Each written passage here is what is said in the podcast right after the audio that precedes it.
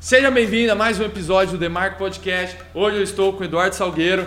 E aí? Obrigado por você ter vindo aí. Empreendedor do setor civil e sócio da G5 Construtora. E vou pedir para ele que se apresente, que tem uma história um pouco diferente do comum. E aí, tudo bem, Heitor? Beleza? Obrigado por me chamar aqui. É, para começar, é novidade para mim falar na frente de tantos microfones, mas vamos lá. Eu tenho a construtora G5, é, eu, eu sou cofundador dela, ela foi fundada por mim, mais um sócio, há agora quase 10 anos, deu 9 anos e alguma coisa, no, em 2012. É, cara, essa empresa na verdade ela surgiu como consequência de uma uh, demissão, vamos chamar assim, porque foi mesmo. É, mas eu já chego nessa parte, eu vou começar tá. do começo. É, bom, vamos lá. Eu sou, primeiro, eu sou de São Paulo, eu fui criado lá, minha infância toda em São Paulo. Depois, é, com a separação dos meus pais, fui morar em Curitiba. E lá eu estudei durante o antigo colegial. Vim, passei na faculdade em Bauru, fui fazer o Nesp lá. Fiz comunicação social, é, com ênfase em relação, relações públicas. Então, eu sou Relações Públicas, RP. E Nesse ínterim, eu não sou filho de pais ricos, na verdade, ricos de dinheiro, mas ricos de muitas outras coisas. É, principalmente determinação e garra, que meu pai carrega muito, e o coração da minha mãe. Então, eu consegui, ou, ou, ou pelo menos eu tento juntar essas duas coisas, né? Quando eu vim fazer faculdade, eu passei na, na faculdade, passei também num concurso do Banco do Brasil, que na época era a nossa caixa, antes de ser comprado. E trabalhei no banco durante quase seis anos, como bancário.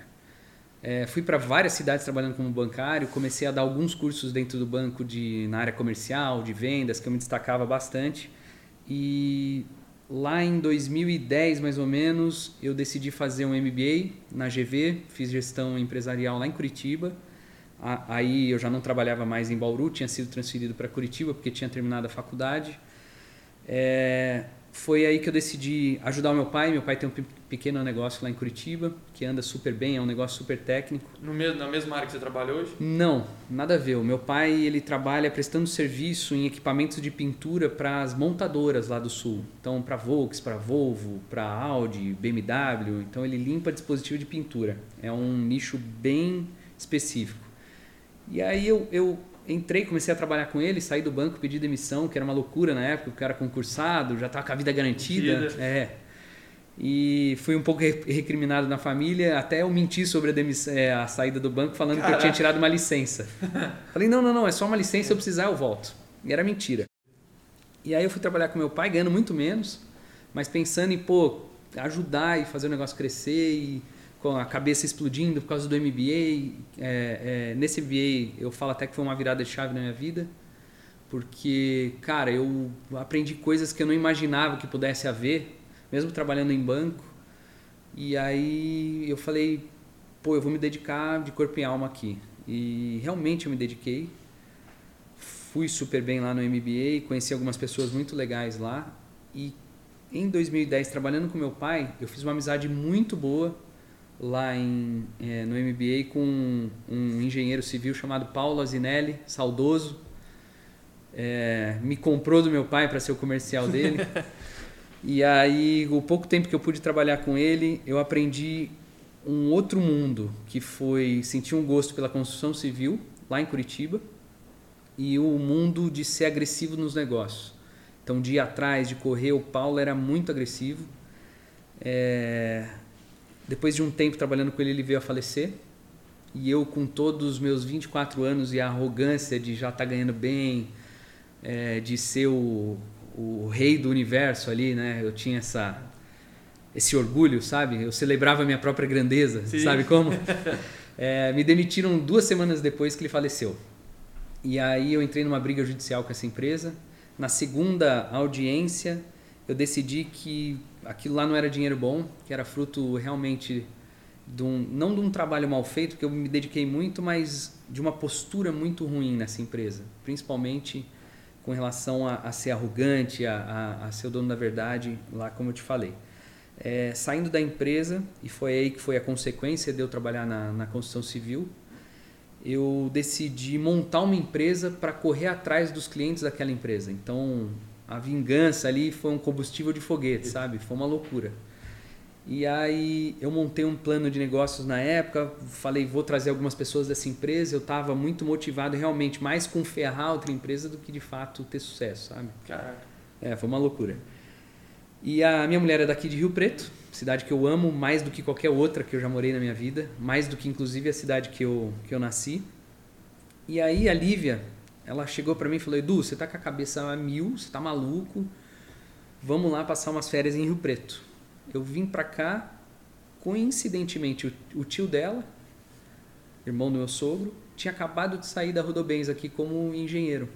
E aí ele se animou com a ideia da gente ser sócio então, no começo nem era sociedade, a gente ia atrás do mercado, tentar é, fechar algumas obras tal, de maneira informal, e se caso começasse a ter algum volume, a gente seria sócio. E aí aconteceu. Então, a gente é, começou a, a, correr atrás e fechando contratos cada vez maiores, e aí sim a gente fez uma sociedade meio a meio. E ao longo dos anos, até o começo do ano passado, eu terminei de comprá-lo. Então, eu passei a ser o, o único sócio da empresa. E hoje, qual é o tamanho da G5, assim, para ter uma dimensão? Cara, a G5 ela não é uma empresa grande, principalmente para o meu setor. A G5 é uma empresa de construção civil e comparada às grandes é um, uma pequenininha. Mas assim, eu sou muito franco quando eu falo da minha empresa porque é, o que eu vendo não pode ser diferente do que realmente eu realizo. Então, hoje a G5 ela fatura por ano perto de 60 a 70 milhões de reais.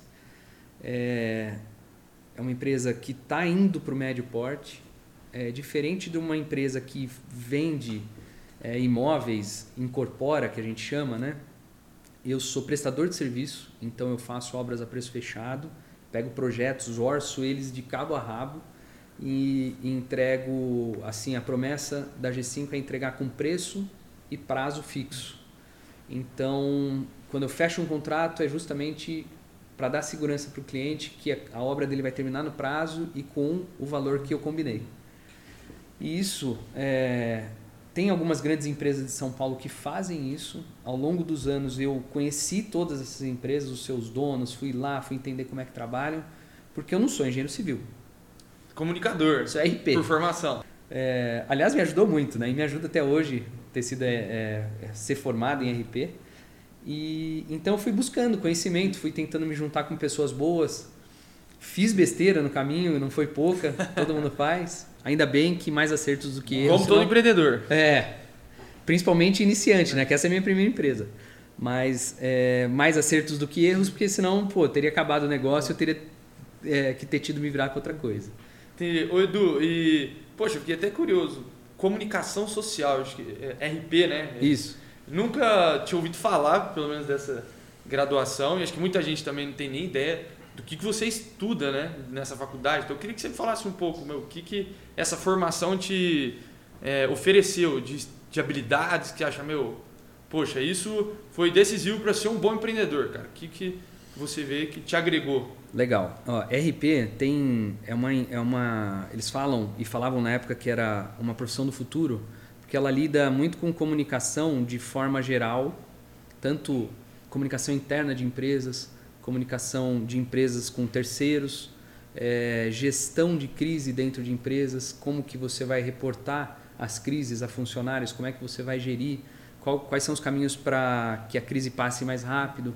É, essa parte de gestão de crise eu acho que foi o que mais me ajudou é, a parte de ser comunicativo, todo mundo confunde estudar comunicação com o cara ser comunicativo. Na ah, verdade, não tem muito a ver. Faz sentido. É, o cara, ah, não, porra, você é RP porque você fala pra caramba e você se dá bem no comercial. Não. Eu tenho um monte de amigos que se formam em RP e são tímidos, trabalham em área técnica de comunicação, em estratégia de marketing e não tem nada a ver uma coisa com a outra, na verdade. É. Entendi. É, aquela vontade de vender sempre veio do, do banco e, e, e... Uma coisa inata mesmo. Exato.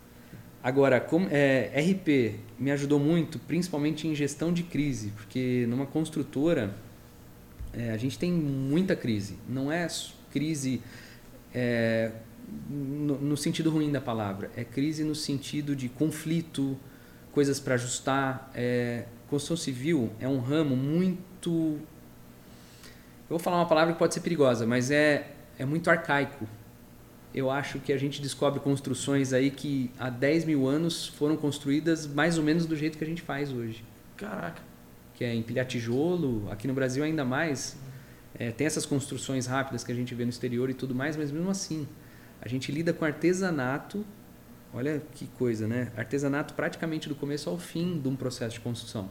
Então, desde que um arquiteto, um engenheiro vai fazer um projeto, ele faz isso manualmente no computador, mas é manual. Então é um cara lá, pode cometer erros. Claro, tem programas que ajudam, tem simulações, tem muita coisa que defende é, a integridade de um projeto, mas é o cara projetando, depois é um cara orçando, levantando os quantitativos, quantos metros de parede, quantos metros de pintura, quantas luminárias vão ter, isso tudo via projeto. É, depois disso, é orçado, isso vai para o mercado, a gente orça é, é uma, uma obra né, no mercado, e aí, de novo, são pessoas levantando o orçamento. E para entregar a obra, aí que vem a parte artesanal mesmo, porque aí tem retroescavadeira, tem fundação, tem mão de obra é para dobrar bruto, aço, bruto. Então, até o pintor que pega o último pincel para pintar lá aquele detalhezinho que sujou no final da obra. Então, eu lido com gente, é, uma, é, uma, é um ramo técnico, mas você lida com gente e com é, erros humanos o tempo todo. Então a gestão então, hoje você crise, tem uma parte de, de, gestão e liderança desse time. Então, gestão e liderança, algumas lideranças embaixo de mim, é, mas principalmente é, liderança na palavra pura, assim, eu, é, é, é, lidar com gente, entender e lidar com crise. Como é que a gente vai resolver todas as etapas de, um, de uma obra? Caraca, o, o Edu, e também outra pergunta sobre sua formação também. Poxa, o MBA, eu falo assim, hoje tá no Brasil acho que está ganhando um pouco de espaço agora, né? Acho que não era tão famoso antigamente, mas lá no lá fora, no exterior já tem bastante notoriedade assim. Fala, meu, o que que você aprende num MBA? Você fala assim, poxa, é um é um curso mais voltado, é uma pós-graduação, né? Voltado para o cara que quer ser empresário, é um cara que quer ser executivo, o que que Cara, é o seguinte, quando você vai, eu é, tudo que eu falar aqui é baseado em experiência claro, e opinião. Experiência sua. É, MBA, é, no sentido da palavra, que é Master Business Administration, alguma coisa assim, é, no exterior é muito menos comercial do que no Brasil. Porque lá você tem os MBAs das grandes é, é, universidades, das grandes escolas, e é um MBA, é um, você vai ser um, um mestre em administração de negócios. Aqui é, tem muita ramificação, então tem o MBA de projeto, MBA de Cara, de tudo, de gestão, gestão empresarial, de... de... finanças. Cara, tem MBA para dar com pau. O meu MBA foi o mais genérico, que é o gestão empresarial. E aí, o que, que eu senti do MBA? Eu senti um negócio diferente. Por quê? Eu cheguei lá no MBA, eu tinha 21 anos, eu estava recém-formado. 22. Aí eu pensei, poxa, agora eu posso. Olha que coisa. Isso é legal pro teu podcast. Agora eu vou estudar um troço que eu quero saber. Porque assim, quando você faz uma graduação, a grade é enorme. Tem muita coisa que você não quer, não, não tem afinidade, você não quer estudar. Você, você acaba estudando, pô, tá lá. Você tem Ganhar que, o título lá. Você tem que cumprir, é, para cumprir tabela, né? Igual o futebol. É, e no MBA não. Pô, você vai lá focado. A não ser aqueles caras que ganham MBA da empresa, que bancam e tal, não, eu fui lá buscando conhecimento. Então eu já estava maduro o suficiente para saber o que eu queria aprender. E do que você precisava também. Cara, o que eu precisava, o que eu almejava, o que eu precisaria, não o que eu precisava na, no momento. E aí, indo atrás desse MBA, eu fui focado em ser, a princípio, um generalista, para depois eu, pô, eu vou focar em alguma coisa diferente. E lá no MBA eu foquei muito em finanças, eu acabei, poxa, pegando, indo super bem em finanças. E na parte de administração, tinha coisas que eu nunca tinha ouvido falar, que era contabilidade, por exemplo. Cara, como que é? Quer emitir uma nota? Por quê?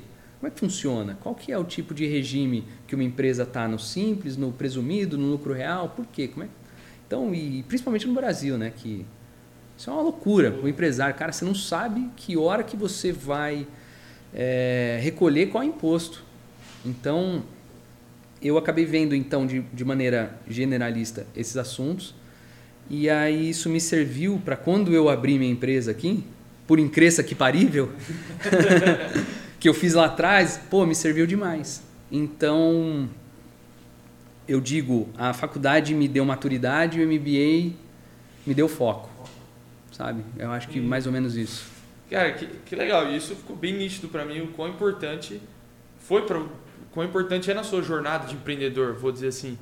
E falando um pouco mais disso, cara, ficou muito claro para mim que acho que não existe uma fórmula assim. É, por exemplo, hoje você quer trabalhar na medicina, você tem que ser médico. Hoje você quer trabalhar no direito, você tem que fazer advocacia, tudo isso. Mas hoje você quer ser empreendedor, fala, você vai fazer administração, você vai fazer finanças, você vai fazer economia, e você é o exemplo claro disso. Um comunicador um RP empreendendo nessa área do setor civil. Então, poxa, queria que você falasse disso. O que você acha que é a essência do empreendedor?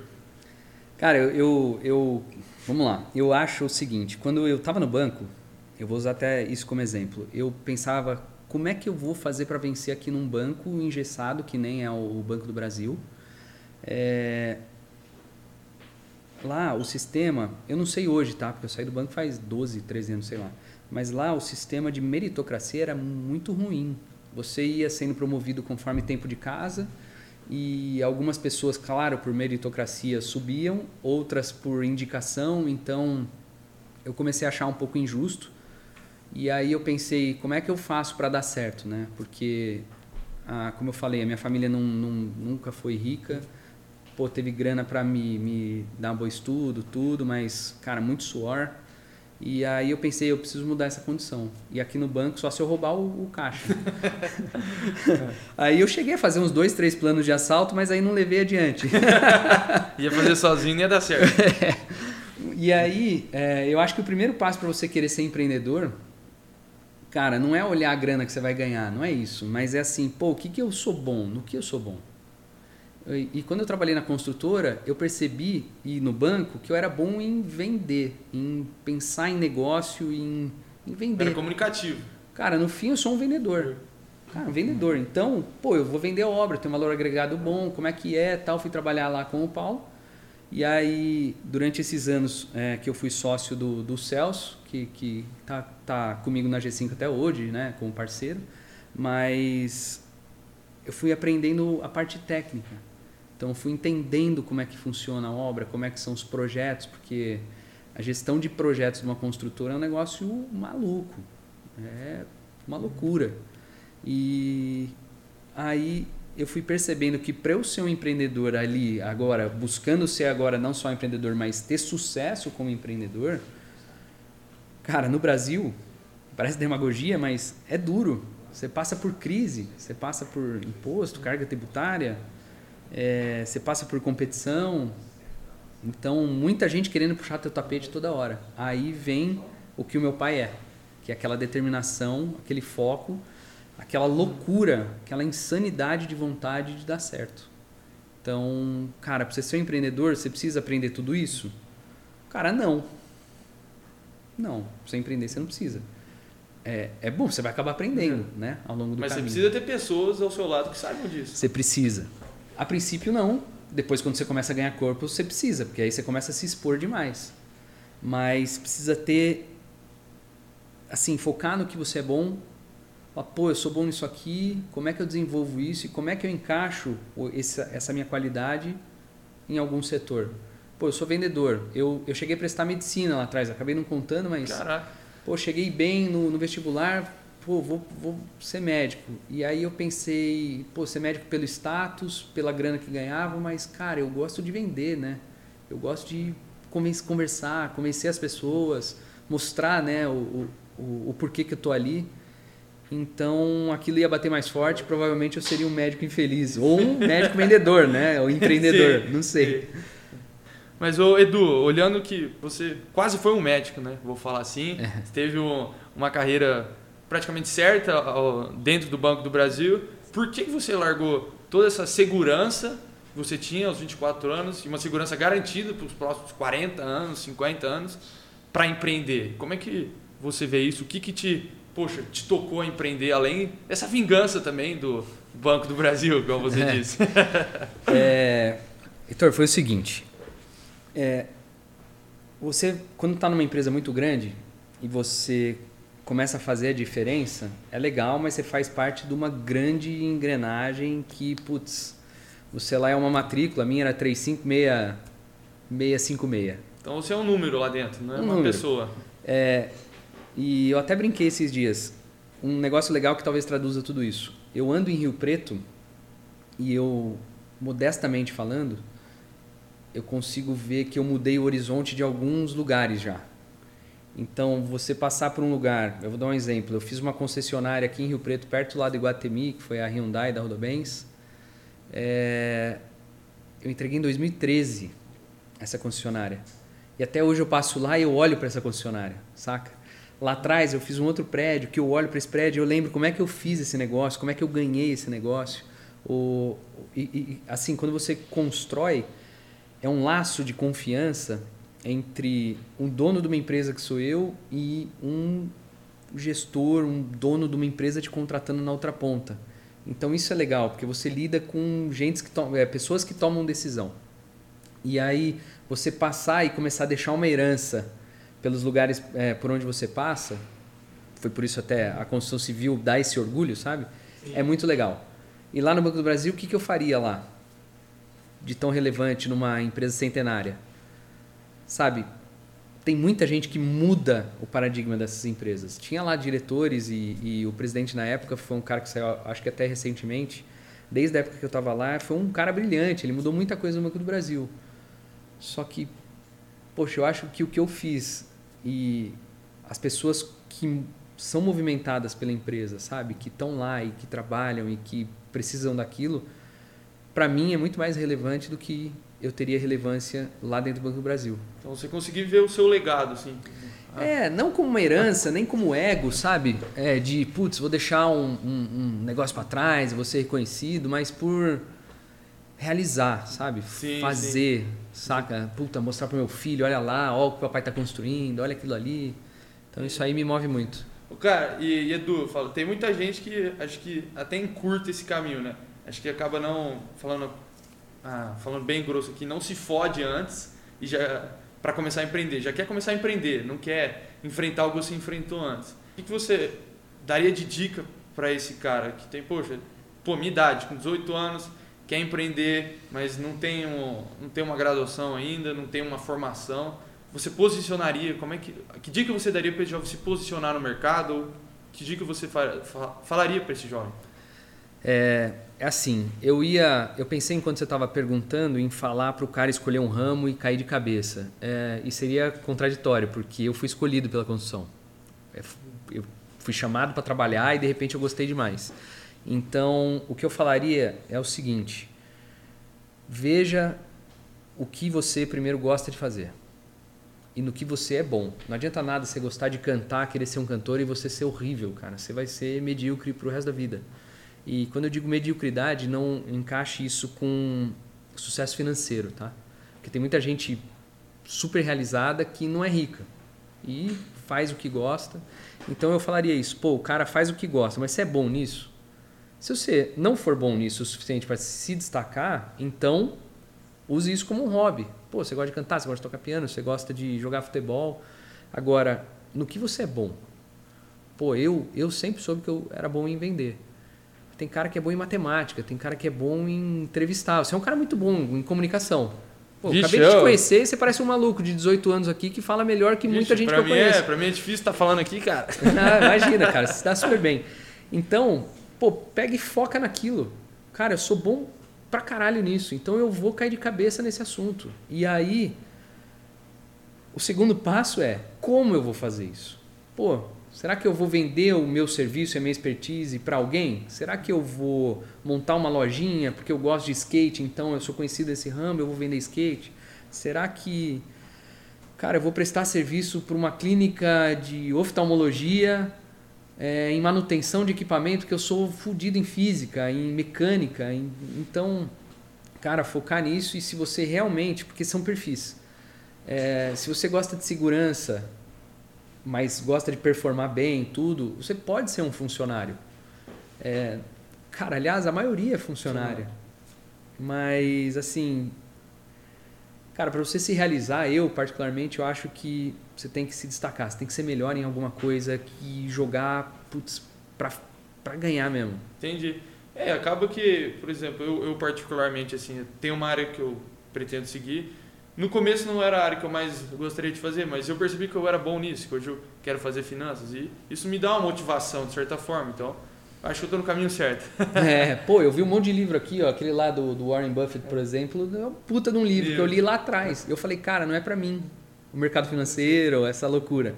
Agora, pensar em longo prazo, ele fala muito, isso tem me doutrinado aos poucos. Eu sempre fui muito imediatista, quis ganhar grana, gastava, comprava carro caro, não sei o quê. Foi uma das cagadas que eu falei que eu fiz.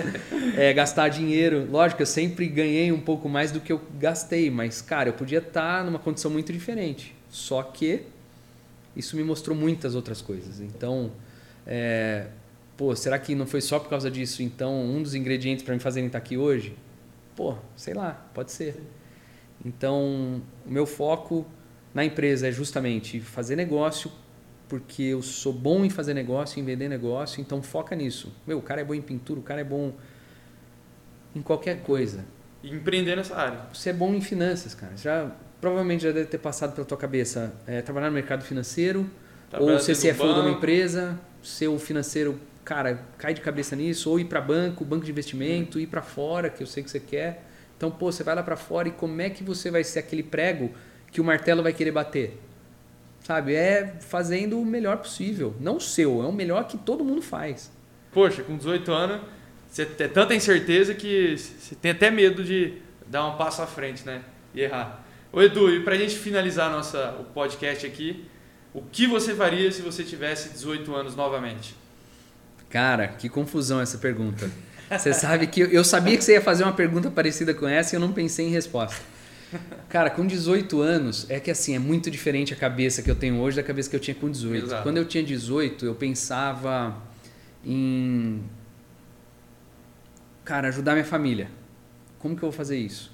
Aí eu pensei na, na, na universidade, aí passei e aí eu pensei em trabalhar no banco para poder ter relevância. Mas assim, o que eu faria hoje com 18 anos seria correr atrás de justamente me destacar no que eu fosse bom. É, e eu repeti bastante isso durante esse podcast. Sim. Cara, se você. Cara, você é conhecido por algum motivo. Você, finanças, matemática, pô, tenho certeza que teus amigos sabem que você é bom em finanças e matemática. Absoluta.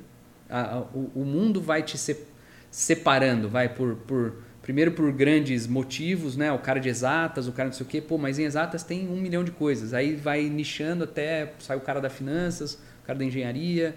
Então, cara, foca no que você é bom. Tem uma frase que é muito clichê que fala: ah, trabalhe com o que você gosta, você nunca mais vai precisar trabalhar. Cara, é mentira. Porra Trabalhe no que você é bom. Trabalhe no que você é bom, não no que você gosta. Porque, cara, trabalhar no que gosta às vezes não põe é, comida na tua mesa. Entendi. Isso foi o episódio de hoje, pessoal. Se inscreva no canal, deixa o like e até a próxima.